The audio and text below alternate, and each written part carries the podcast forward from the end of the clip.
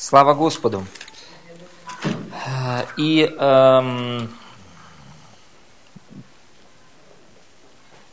я снова хочу, может быть, все, может быть, не все, мы вместе с вами на библейской школе, когда у нас была библейская школа весной, рисовали диспенсацию времени. И э, диспенсация, библейская диспенсация, это определенные эпохи, э, описанные в Писании на протяжении всей Библии. То есть, э, когда мы вместе с вами читаем Ветхий Завет и читаем Новый Завет, то есть это тоже диспенсация. То есть Библия, разде... Бог разделяет время на ветхозаветнее время и новозаветнее время. Аминь. Так вот, Ветхий Завет закончился Иисусом Христом. Крестом на кресте, смертью завещателя, смертью Иисуса закончился, закончилась эпоха Ветхого Завета. Аминь. И а, после того, как Иисус умер, был погребен, воскрес из мертвых, началась эпоха Нового Завета. Аминь. И мы вместе с вами живем в эпоху Нового Завета. Скажите Новый Завет. Новый. Это Ветхий Завет, а это Новый Завет. Угу. Мы знаем, что Ветхий Завет, там было 10 заповедей, правильно? В Новом Завете Иисус дал одну заповедь. Какую? Скажите, пожалуйста. И, Правильно. Он сказал так, заповедь новую даю вам. Любите друг друга, как я возлюбил вас, так и вы любите друг друга. Это новозаветняя заповедь. Аминь. Это заповедь Нового Завета. Смотрите, из чего составля... Э, заключается заповедь Нового Завета. Еще один момент давайте проясним, и я буду, я вам скажу то, о чем мы с вами сегодня поговорим. Хорошо? Но я хочу заложить основания для того, чтобы мы вместе с вами четко и ясно понимали предмет того, о чем мы будем говорить дальше. Смотрите, Ветхий Завет мы вместе с вами утвердили на собрании, что Новый Завет не начинается со странички Новый Завет, там, где у нас есть это в Библии. Правильно? Мы эту страничку вырвали оттуда. И, скорее всего, ее лучше переместить в начало первую книгу Деяний. Аминь. Вот там начинается эпоха Нового Завета. Аминь. Она не начинается в момент служения и рождения Иисуса. Угу эпоха Нового Завета начинается в момент, когда он умирает на кресте. Ага. Аминь. И вот все эти 33 года Иисус ходил и служил во время еще Ветхого Завета. Аминь. И в проповеди Иисуса, когда вы читаете Евангелие э, от э, Марка, Матфея, Луки Иоанна, вы должны увидеть, что Иисус проповедует там, и его проповеди, они в основном направлены э, в двух направлениях. Первое направление – это убедить иудеев, потому что Ветхий Завет не был дан язычникам. Закон не был дан язычникам. Угу. Аминь. Он был, дан был иудеям. Это завет с иудеями. Аминь. Не с язычниками. Наши предки, предки тумба-юмба через огонь прыгали, в тот момент, как и евреи поклонялись Богу. Вы понимаете, да? То есть им дано, им было верено Божье Слово. Так говорит апостол Павел. Им было верено Слово Божье. Аминь. Для нас Бог стал доступен вот именно в эту эпоху. В эпоху Нового Завета. Аминь. Апостол Павел понес послание об Иисусе Христе к язычникам, к нам. Аминь. Слава Богу. Благодарение Богу. Так вот, мы вместе с вами родились в, эпоху Нового Завета и должны жить по правилам Нового Завета. Ага. Аминь. Поэтому Иисус говорил к людям, состоящим под законом. Поэтому, когда вы читаете Евангелие, вы должны понимать, что все, что говорит Иисус в там, в тех ну, э, стихах, ну, в Евангелиях, Он говорит либо к состоящим людям под законом, либо к пророчествует о новозаветней эпохе, о том, что придет. Угу. Примеру, Никодиму он говорит, что тебе нужно родиться свыше. О чем он говорит? Он говорит об эпохе Нового Завета. Ученики не были рождены свыше до того момента, как Иисус не умер и не воскрес из мертвых. То есть они не могли родиться свыше. Рождение свыше еще не было доступно. В Ветхом Завете Илия, Елисей, Соломон, Давид, никто не был рожден свыше. Люди могли рожда, стали рождаться свыше, и способность к рождению свыше, получению нового духа от Бога, стала доступна только в момент, когда Иисус воскрес из мертвых. Аминь. И мы читали вместе с вами на собрании о том, что Бог вдунул дыхание жизни в человека. На еврейском Он дунул руах, руах кадош, Дух Святой, и человек стал живым, говорящим духом, подобным Богу. И Иисус в 20 главе Иоанна, Он также вдунул дыхание жизни в учеников. Там написано, дунул Духа Святого и сказал, примите Духа Святого. Аминь, он дунул на них. Что это такое? Это образ. Угу. Аминь. Другими словами, человек снова, благодаря Иисусу, он стал новым видом существа, которого ранее не существовало. Он снова возвратился в Божью семью. Аминь. Адам умер, перешел из жизни в смерть, мы перешли из смерти в жизнь. Аминь. Аминь. Слава Богу. Так вот, а, что происходит? Иисус говорит в двух направлениях, можете записать себе это для более ясного понимания Евангелий. То есть Он говорит к людям, состоящим под законом. Я думаю, Бог даст нам время, мы поговорим об этом, но я хочу, чтобы у всех был заложен правильный фундамент. Правильно?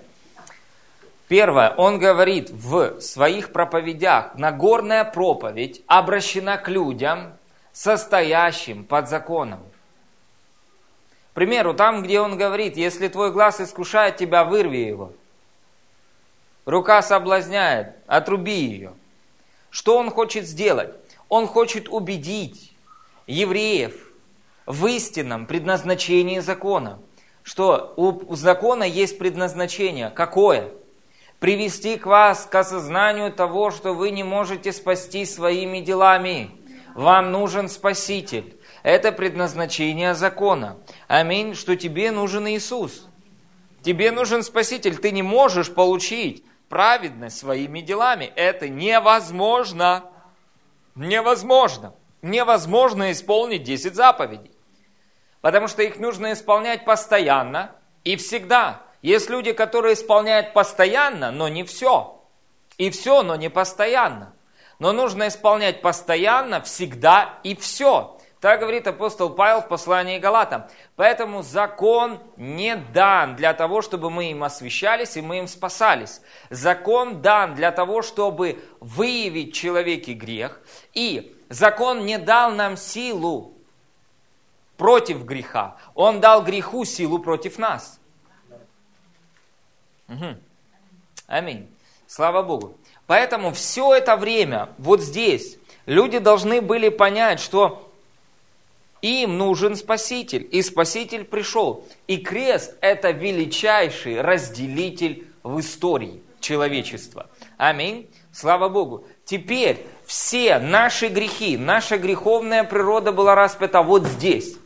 Угу. Чтобы мы вместе с вами, приняв жизнь Иисуса Христа и рожденные свыше Дух от Него, аминь, жили в обновленной жизни. Аминь. Поэтому я хочу поговорить о силе этого периода, о силе новозаветнего периода. И я хочу говорить о радикальной благодати. Скажите, радикальная благодать. Это слово пришло ко мне вчера. Радикальная благодать. Я думаю, что мы уже поговорили вместе с вами о новом творении, и думаю, Господь позволит нам, мы еще больше будем говорить об этом на библейской школе. Поэтому записывайтесь.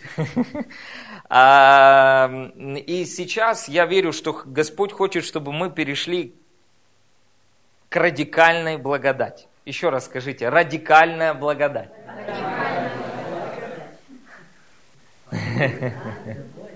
Аминь.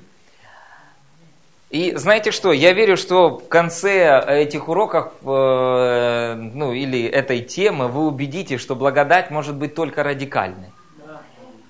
Она никакой другой быть не может. Аминь. Есть радикальное Евангелие. Евангелие Божьей благодати. Это радикальное послание. Вы слышите меня? То есть это послание, оно не терпит никакого смешания – оно не терпит никакого добавления, оно не терпит никакого иного взгляда. Есть одно Евангелие, Евангелие благодати. Давайте мы откроем вместе с вами. И на служительском собрании во вторник Господь проговорил мне о том, что людей необходимо утверждать в тех истинах, которые откровения, о которых они уже имеют. Нам необходимо утвердиться в благодати. Нам необходимо утверждаться в вере. Нам необходимо утверждаться в откровении о том, что уже произошло. Нам необходимо утверждаться в процветании. Нам необходимо утверждаться в исцелении. Вы слышите меня? Я уже когда-то это слышал. Если человек говорит, я уже это, пастор, слышал, этот человек не утвержден в истине. Потому что э, Писание говорит, что апостолы, они э, посещали церкви и что? Утверждали людей в вере. Понимаете? То есть, э, люди говорят, ну я уже это слышал. Знаете, когда вы в первый раз что-то слышите, это подобно тому, как семя сеется в ваше сердце. Но когда вы слышите в следующий раз эм, э, то откровение, которое вы уже приняли, вы поливаете это откровение. Вы поливаете. Я вам говорю, сейчас вы будете, если вы будете внимательно слушать и ваше сердце открыто к тому, чтобы принимать откровения, вы будете слушать о благодати так, как будто вы никогда раньше этого не слышали.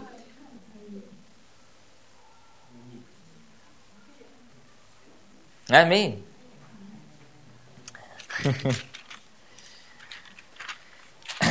Хорошо.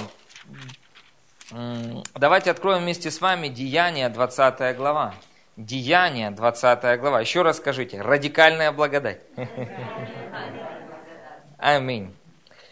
А, смотрите, апостол Павел, Деяния, 20 глава, с 24 стиха. Деяния, 20 глава, с 24 стиха. Апостол Павел – апостол Павел, которому Иисус, от которого от Иисуса он принял откровение о Новом Завете. Аминь. Он принял откровение от Христа. Так он говорит в послании Галатам, что я получил откровение от Иисуса. Угу. Апостол Павел является тем, кто принес откровение о церкви, кто принес откровение о спасении благодатью через веру. Это дано было именно апостолу Павлу. То есть апостол Павел, он первый, кто начал писать послания. Все остальные послания были написаны после апостола Павла. Угу. Поэтому для того, чтобы нам понять, в чем заключается суть Евангелия, суть спасительной вести, суть благой вести, нам необходимо обратиться к посланиям апостола Павла. И через послание апостола Павла, через тот свет, который мы получаем в откровении апостола Павла, мы должны вместе с вами судить все остальное Писание. Угу. Аминь. Почему? Потому что именно в посланиях апостола Павла говорится о том, что все Писания свидетельствуют об Иисусе. Законы пророки свидетельствуют об Иисусе. Они свидетельствуют о благой вести. Аминь. Бог Аврааму проповедовал Евангелие, как написано в переводе короля Иакова а, в Галатам 3 глава. Хорошо, смотрите, что говорит нам Божье Слово. Деяние 20 глава, 24 стих. «Но я ни на что не взираю и не дорожу своей жизнью, только бы с радостью. Скажите с радостью. С радостью. апостол Павел знал, что такое исполнение Духом Святым. Совершить поприще мое и служение, которое я принял от святого, от Господа Иисуса, проповедовать Евангелие благодати Божьей. Смотрите, что он принял от Господа Иисуса. Какое служение и какое поприще принял апостол Павел от самого Господа Иисуса Христа?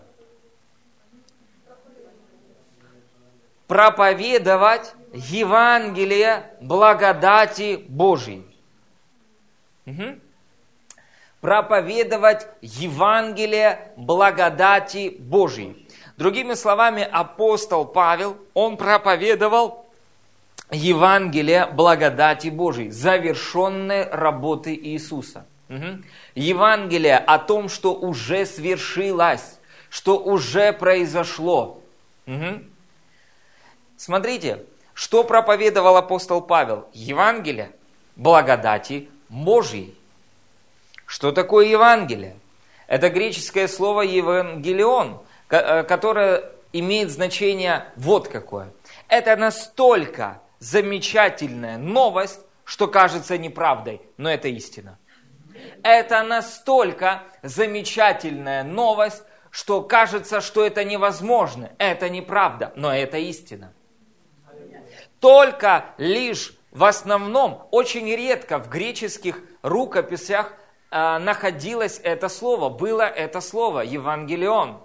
То есть это слово говорило о такой превосходной новости, о которой мир еще вообще никогда не слышал. И только лишь в посланиях апостола Павла и в Писании, то есть в греческих писаниях Библии, из которых потом мы вместе с вами получили Новый Завет, есть это слово, которое употребляется очень большое количество раз. То есть весь Новый Завет говорит о Евангелии. Что такое Евангелие? Для многих оно стало клише. Но пусть это утвердится в вашем мышлении, что Евангелие – это настолько замечательная новость,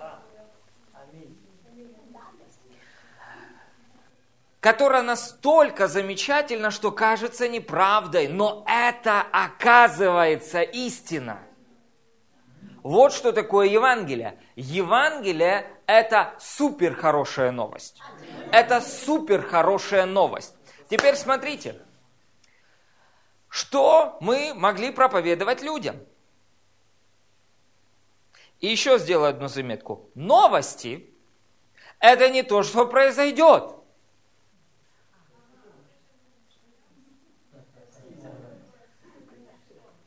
Это то, что уже произошло новость.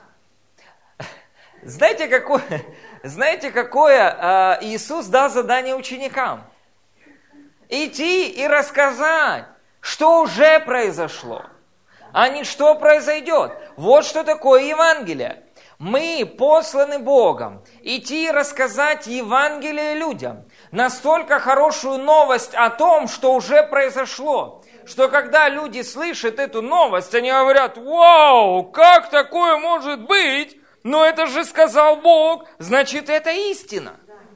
Аминь. А теперь задумайтесь, слышали ли вы Евангелие?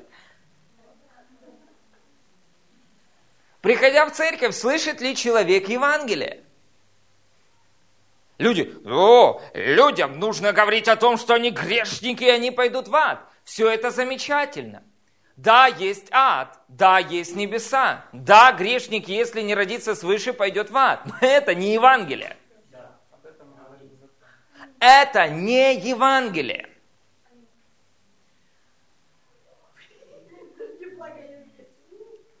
Это не Евангелие.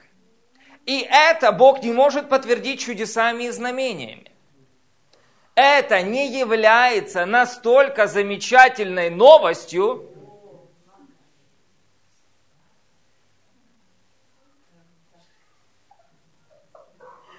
Ну, видите, я же говорю, как в первый раз.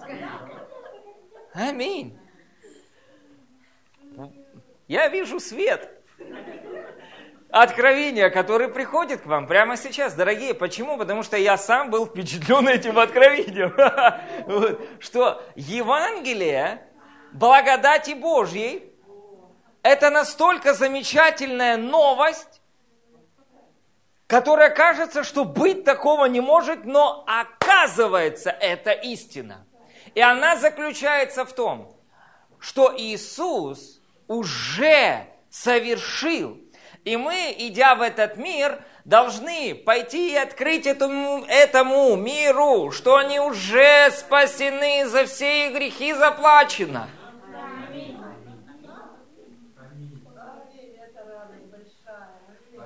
Понимаете? То есть вот что такое Евангелие. Евангелие – это новость о том, что уже свершилось, что Иисус уже сделал для нас. Аминь.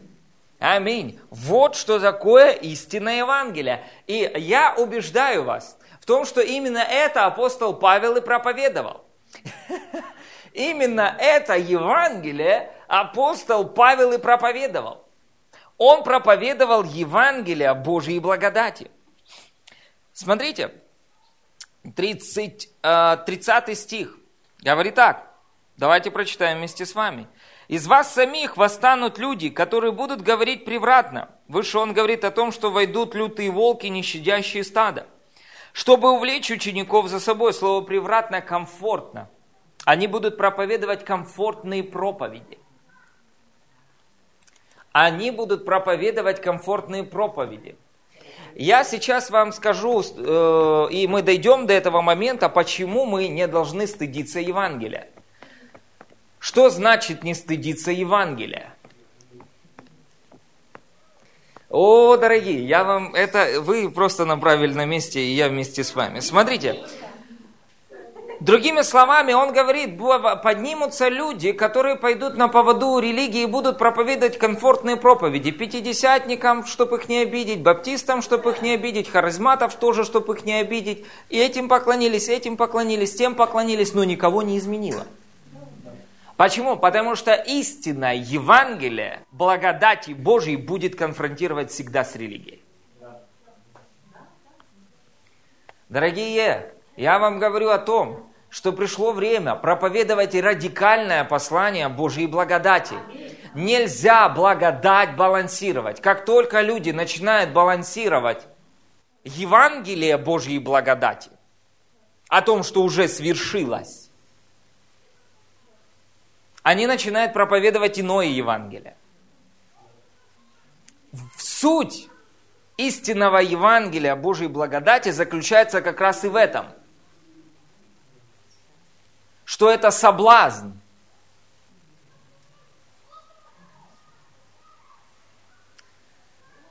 Кто-то может соблазниться от Евангелия. Если мы проповедуем что-то, и люди, да и как бы типа и так понятно,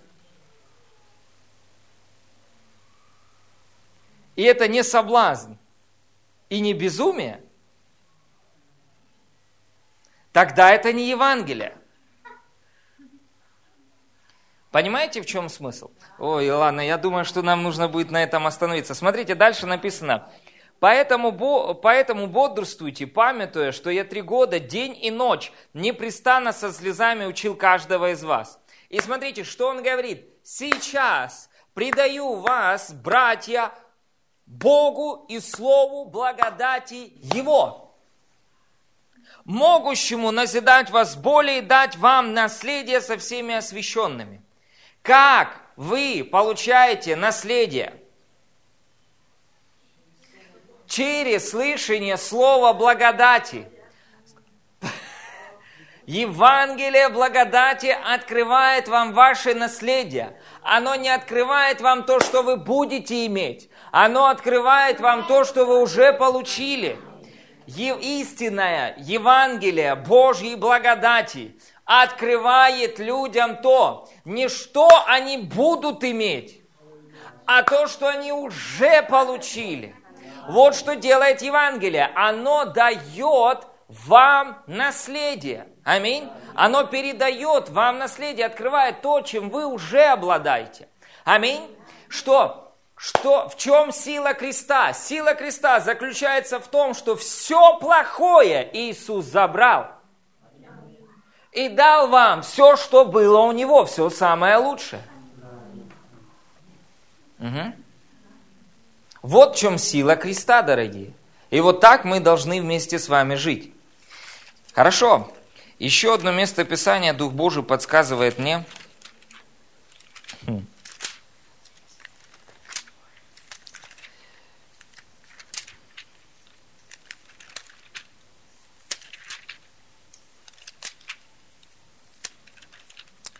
Смотрите, Деяние 14 глава, 3 стих. Деяние 14 глава, 3 стих. Я говорю о том, что когда мы вместе с вами видим восстановление откровения Божьей благодати, о вере, об искуплении, это сигнал о том, что вот-вот-вот-вот-вот пришло пробуждение. Как только Бог снова и снова наводит свой яркий прожектор на послание о Божьей благодати, это говорит о том, что жатва, вот она. Смотрите, что сейчас происходит. Многие люди, вот почему люди не спасались, почему э, не происходило то-то или это. Смотрите, вспомните реформацию. С чего началась реформация? И есть два очень классных важных слова – о которых нужно также получить откровение. Реформация и трансформация. Так вот, реформация – это возвращение к той форме, которую изначально заложил в нее Бог. Трансформация – это искажение, это переделывание, преобразование. Так вот, что делает дьявол? Он трансформирует Евангелие. Что делает Бог? Какова его э, ну, действие Духа Божьего, реформирование. То есть, когда церковь возвращается в изначальный Божий замысел, угу. а дьявол пытается всячески трансформировать Евангелие. И вот, когда люди верят в трансформированное Евангелие, ничего не происходит. Люди не спасаются, не исцеляются, чудеса не происходят, процветание не происходит. Когда люди начинают верить в истинное Евангелие и возвращаются к Евангелию Божьей благодати, что-то начинает происходить. Что начинает происходить? Смотрите, Деяние 14 глава, 3 стих. Впрочем, они пробыли здесь довольно времени, смело действуя о Господе, который во свидетельство Слову. О чем? Во свидетельство Слову о чем? О том, что произойдет?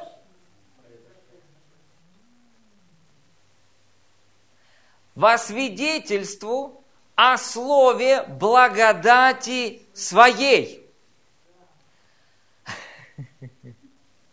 Во свидетельство о слове благодати своей, что происходило? Творил руками их знамения и чудеса.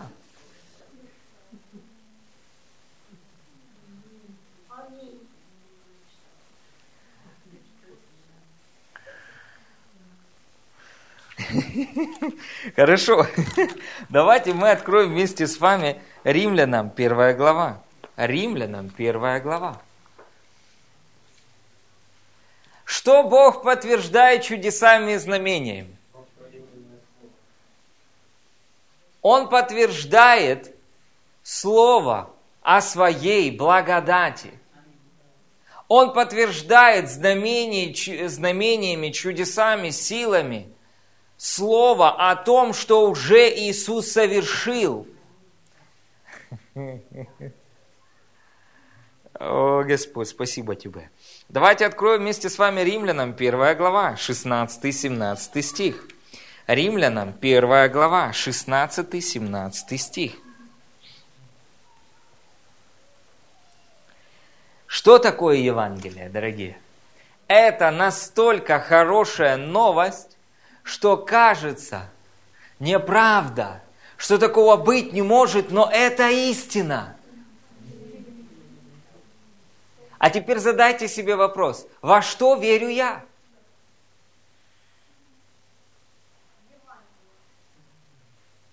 Я верю в эту замечательную, превосходную новость о том, что Иисус совершил на кресте. Не то, что Он сделает меня праведным, а то, что Он сделал меня праведным. Не то, что Он простит мне грехи, а то, что Он простил мне грехи. Не то, что Он исцелит меня.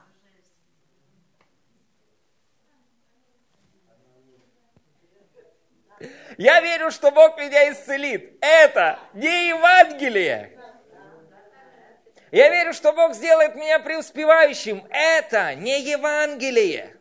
Евангелие говорит о том, что Бог тебя уже исцелил, что Бог тебя уже сделал процветающим, что Бог тебя уже освободил. Вот что такое Евангелие.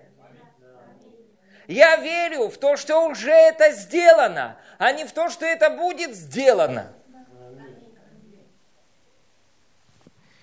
Римлянам, 1 глава, 16-17 стих. «Ибо я не стыжусь благовествования Христова, потому что оно есть сила Божья ко спасению всякому верующему, во-первых, Иудею, потом и Елену. В нем открывается праведность Божья от веры в веру, как написано, праведный верою жив будет.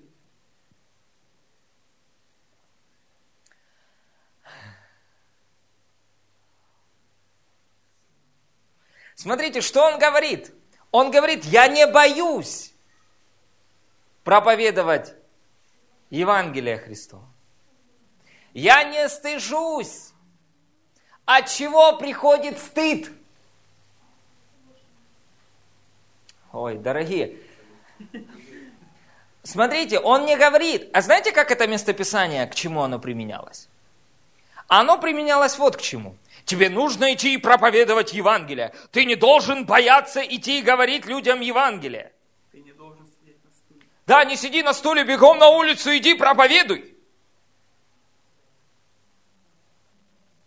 когда сам человек вообще еще не понял, что такое Евангелие.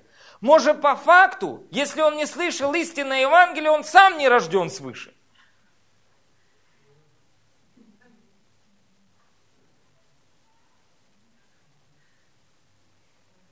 Потому что, когда человек, он поймет, что такое Евангелие – когда вы что-то хорошее от Господа получаете, вот когда вы получите свой первый миллион от Господа, то вы будете свидетельствовать во весь голос о том, что с вами произошло. Так вот, когда человек по-истинному поймет, что такое Евангелие, да ты ему рот не заткнешь. Он не говорит, я не боюсь. Он говорит, я не стыжусь. Есть разница между стыдом и страхом.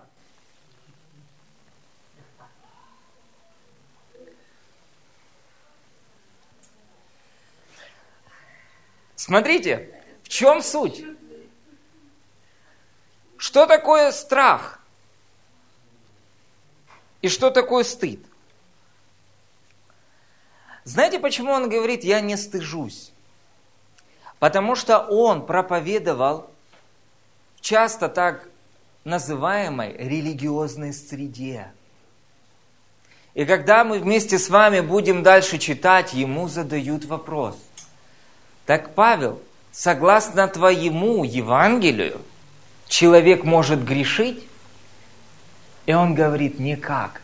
Он не стыдился в религиозной среде сказать, что Бог любит меня не потому, что я хороший и делаю добрые дела, а потому что Он есть любовь, что Бог спас нас, что Он возлюбил нас, что Он благословил нас, что Он исцелил нас, дал нам обеспечение, сделал нас процветающими не из-за того, что мы сделали и сделаем, а потому что Он это сделал. Он не стыдился простоты Евангелия. Он не стыдился сказать, что если ты, смотрите, если ты, родившись свыше, согрешил, то ты праведник.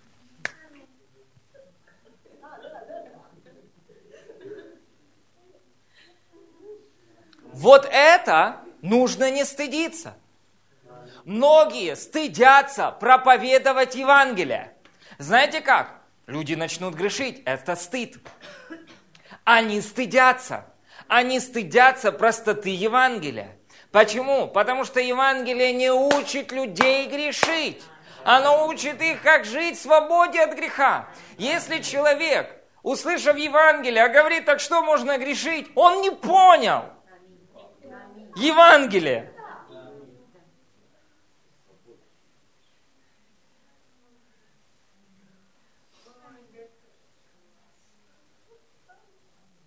Как вы получили взаимоотношения с Богом? Скажите мне, пожалуйста.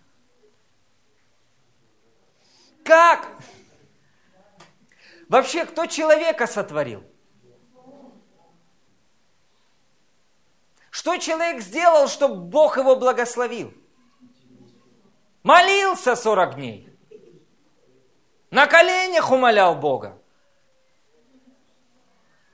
Бог был инициатором сотворения. И он был инициатором благословения. Так вот, сам Бог стал инициатором присутствия своего в нашей жизни. Так что ж мы должны сделать, чтобы переживать присутствие Божье в нашей жизни? Если мы получили присутствие Божье в нашу жизнь благодатью через веру, то как мы должны в нем жить?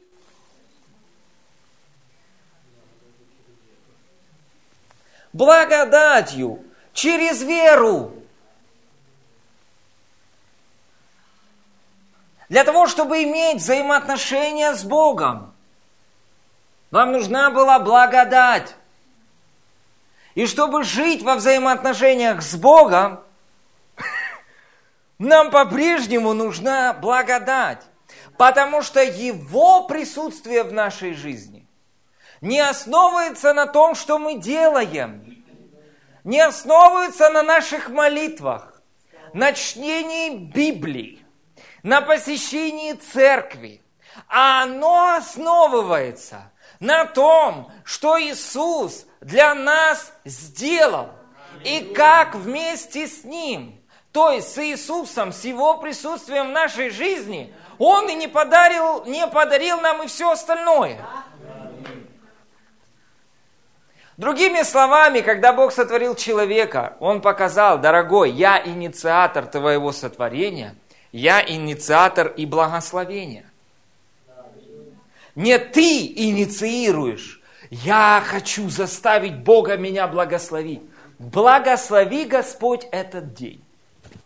Если бы Бог этот день не благословил, когда человек молится, благослови этот день, знаете, какое я получил откровение? Он не понял, что такое благодать.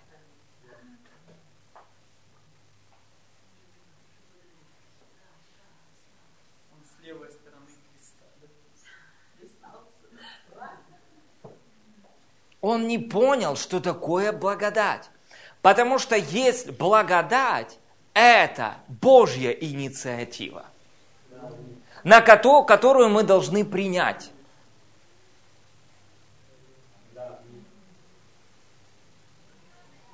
Так что мне делать? Верить.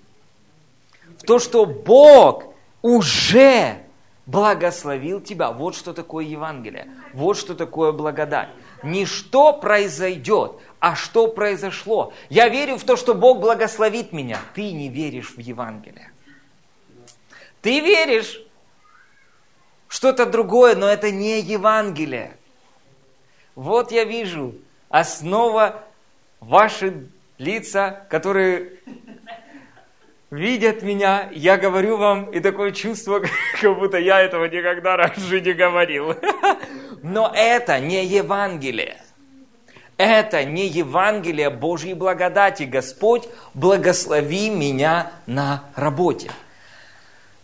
Это не Евангелие. Евангелие говорит о том, что Он у нас уже благословил –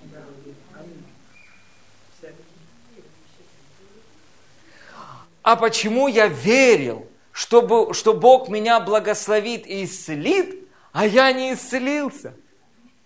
Ты верил в иное Евангелие.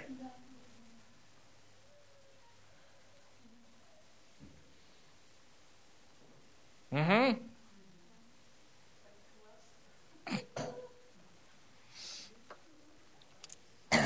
Смотрите, что говорит апостол Павел? «Я не стыжусь благовествования Христова». Почему? Потому что он сказал, для, не, для одних это соблазн, для других это безумие. То есть иудеи что делали? Они соблазнялись. Как это? Как это?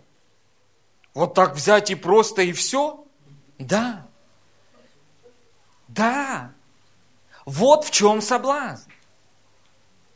Потому что Иисус сказал, придите ко мне, все труждающиеся обремененные, я еще обременю вас. Что он сказал? Я вас успокою, вы войдете в мой покой, в покой моей завершенной работы, что все сделано. Что не из-за вас, а из-за меня. Я все сделаю, а вы войдете в это и будете радоваться. Говорят, дивное сотворил Господь над нами.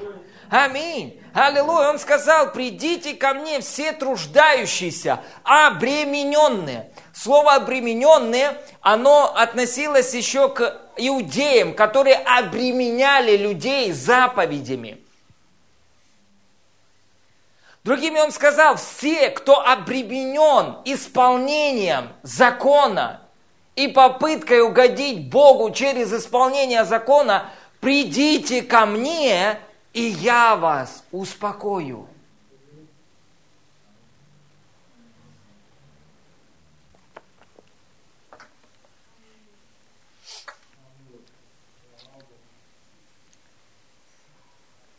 Пастор, я так стремился угодить Богу. Угоди Богу. Как? Поверь в то, что уже все сделано. Это единственный способ, как мы можем угодить Богу. Это верить в то, что Иисус уже все сделал. Смотрите, он говорит, я не стыжусь благовествования Христова. То есть, я не поддаюсь давлению. Стыдно. Когда приходит стыдно? Когда ты начинаешь думать о том, что думают о тебе другие. А? А? Вот я споймал, да? Ага. Вот. Смотрите, когда, а что они подумают, если я буду проповедовать радикально благодать? Они подумают о том, что я проповедую люд... и учу людей грешить.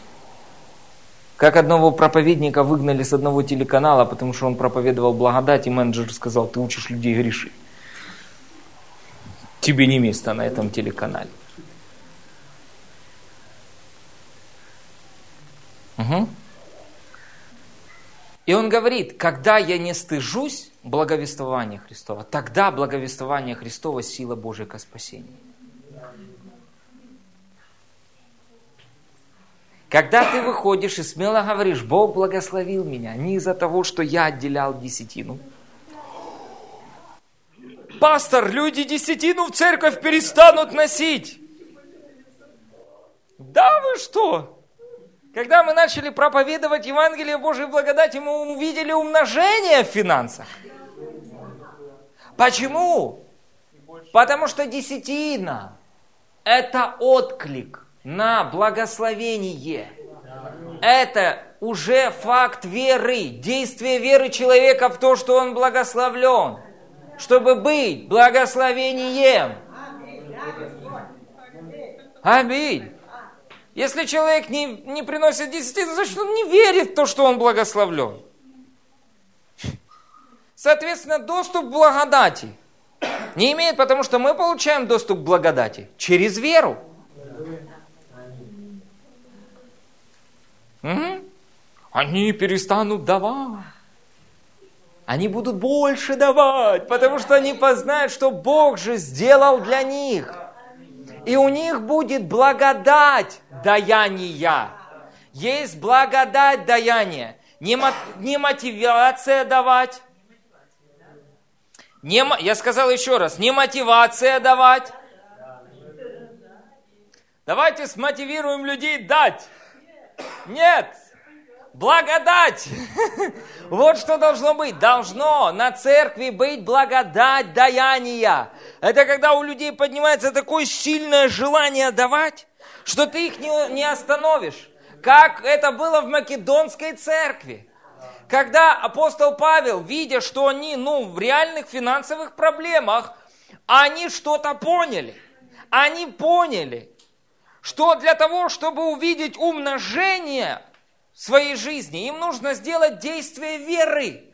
Какое? Дать. То есть мы не уповаем на то, что у нас есть. Мы уповаем на наш источник, на Бога. И эти македоняне, написано, просили Павла, чтоб он взял. Он говорит, вам известно о благодати Божией в церкви, данной церквям македонским, что они при их недостатке на этот недостаток не уповают. И не просят, дайте нам, нам не хватает. Они говорят, Павел, иди сюда. Он говорит, да не надо, ребят. Павел, иди сюда. Да не надо, вы что, пусть вам будет, вам и так у вас проблем. Паша.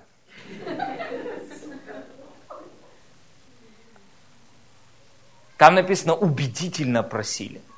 Убедительно просили. То есть они поняли, что то, что у нас есть, Бог может умножить.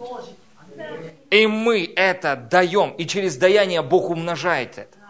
И после того, как они дали, они больше не были уже нищими. Понимаете?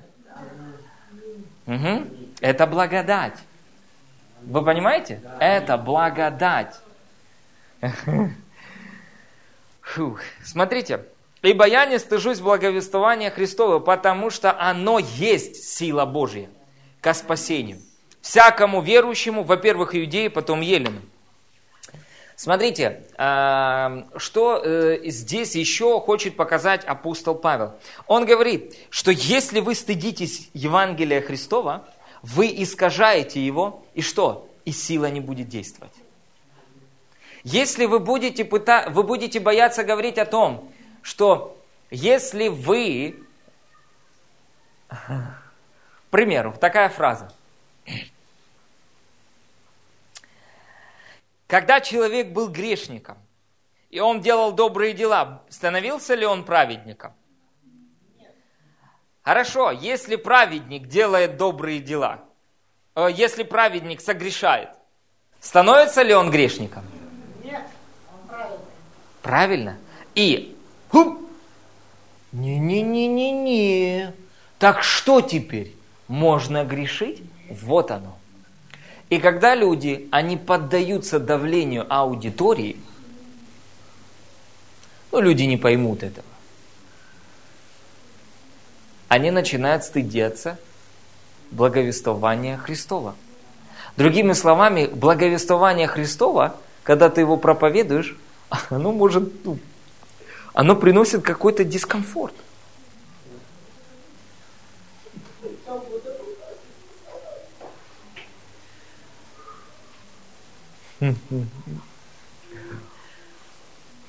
Но, когда вы проповедуете смело и бескомпромиссно, это сила Божья. Это сила Божья к спасению. Смотрите, когда вы проповедуете Евангелие, через это слово высвобождается и проявляется Божья сила к спасению.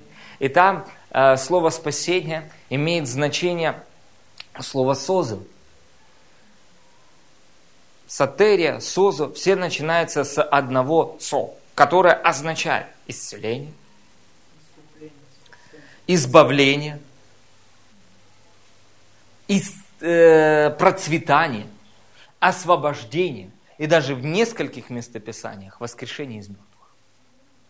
Весь комплект – то есть, когда проповедуется благодать Божья, Евангелие Божьей благодати, это сила Божья к тому, чтобы иметь исцеление, процветание, избавление, воскрешение мертвых. Сила – это способность иметь результаты. Когда проповедуется бескомпромиссное Евангелие Божьей благодати – тогда люди получают как результат исцеления, преуспевания, освобождения и воскрешения мертвых. Все это заключено в Евангелии Божьей благодати. Теперь дьявол понимает, что если я постараюсь исказить то, что выходит из их уст, и это откровение о благодати, тогда сила не будет проявляться. Как сказал Билли Буригард, что если на вашем собрании или вашем служении люди не исцеляются, в их жизни приходит процветание и ничего не происходит, люди не исполняются духом, значит Богу не нравится, что вы проповедуете.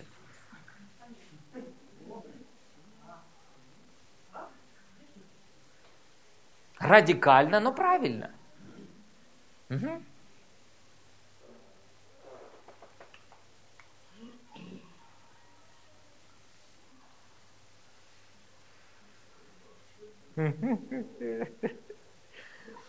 Смотрите, он говорит, давайте прочитаем вместе с вами. Ибо я, давайте, ибо я, ибо я не стыжусь, благовествования Христова, потому что оно есть сила Божья, ко спасению всякому верующему. Во-первых, иудею, потом Елену. Благовествование Христова есть сила Божья. Хорошо, теперь скажите, пожалуйста, что такое сила Божья?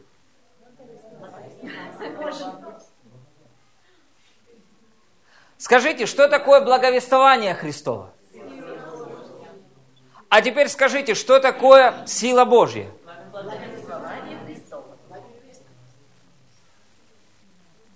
Так сила Божья это?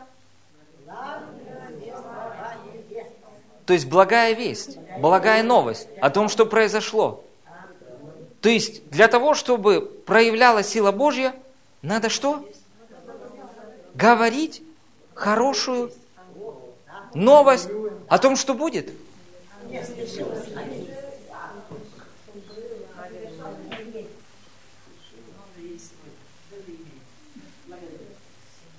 Так вот, что такое сила Божья. Это Евангелие благодати.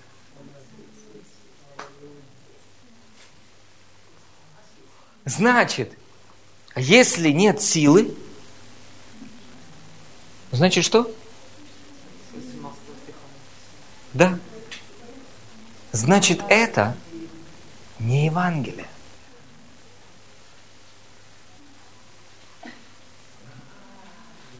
Я говорил вам, что я буду проповедовать о радикальной благодати. Дорогие, это сильно. Вы понимаете? То есть, что сейчас происходит? Господь восстанавливает. Откровение, о, я уже исполнился Духом Святым. Откровение о Евангелии, о Божьей благодати. Если вы хотите переживать Божью силу в своей жизни, разберитесь с тем, во что вы верите. И слышите ли вы Евангелие? Или верите ли вы в Евангелие? Будьте убеждены в том, во что вы верите. Благовествование Христова есть сила Божья к спасению. Другими словами, сила Божья – это и есть Евангелие Божьей благодати.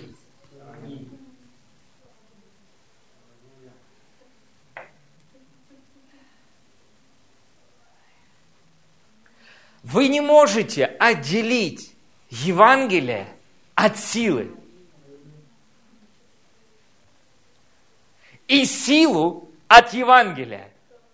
Единственное, что вы можете сделать, ну или дьявол это делает, не вы, враг, противник, искажает Евангелие.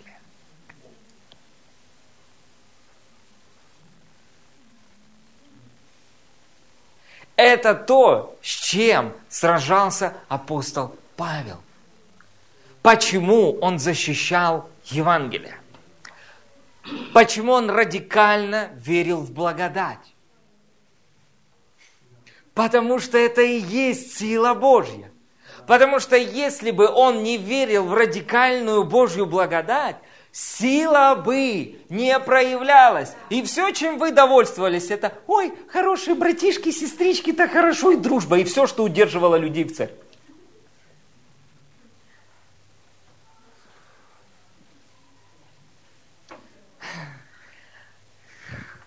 Знаете, что сделать, чтобы люди не рождались свыше? Ну, помогите мне. Исказить Евангелие. Где, а теперь скажите, где все, где все, кто принимали спасение на протяжении хотя бы этих пяти лет?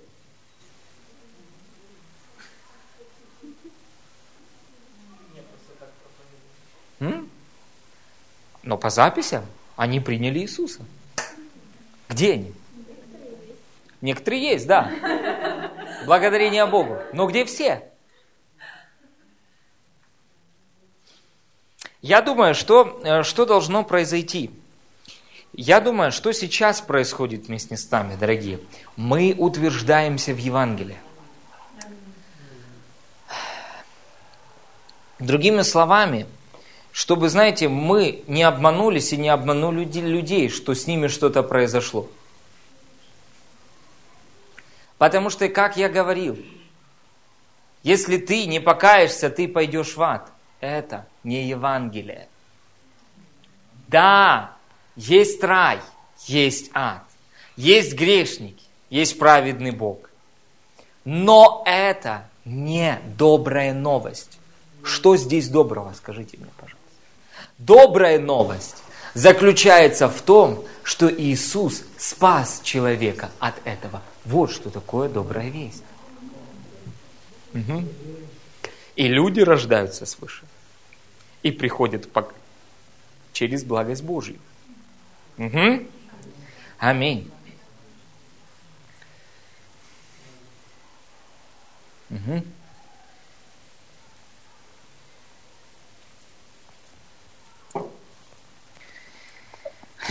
17 стих.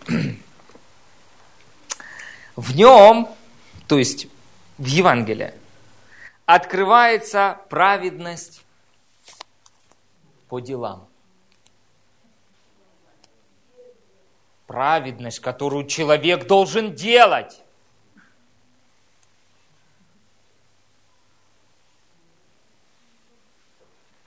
Которую он должен совершить. Какая праведность? Праведность. В нем, в Евангелии, открывается его праведность.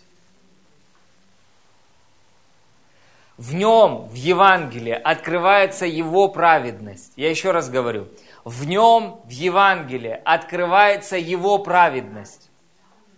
Не наша праведность по делам, а его праведность от веры в веру, как написано, праведный верою жив будет. Праведный, который имеет его праведность, будет жить верой. Аминь.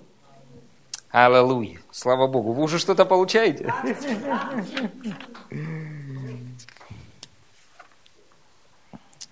Слава Богу. О, Иисус, спасибо тебе. Запишите, пожалуйста, греческое слово «евангелион» употреблено 74 раза в стихах Нового Завета.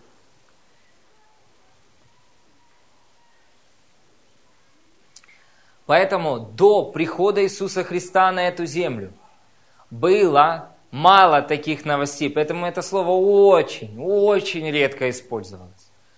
Но после того, как Иисус пришел на эту землю, аж 74 раза это слово использовалось в новозаветных письменах.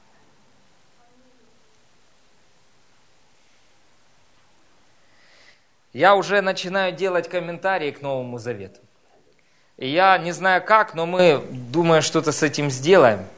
И вы будете благословлены, и другие люди будут благословлены этими комментариями, заметками и э, выделениями эм, в Новом Завете. Хорошо. Поэтому, дорогие, э, Евангелие, оно отображает то, что Иисус уже сделал для нас. Аминь.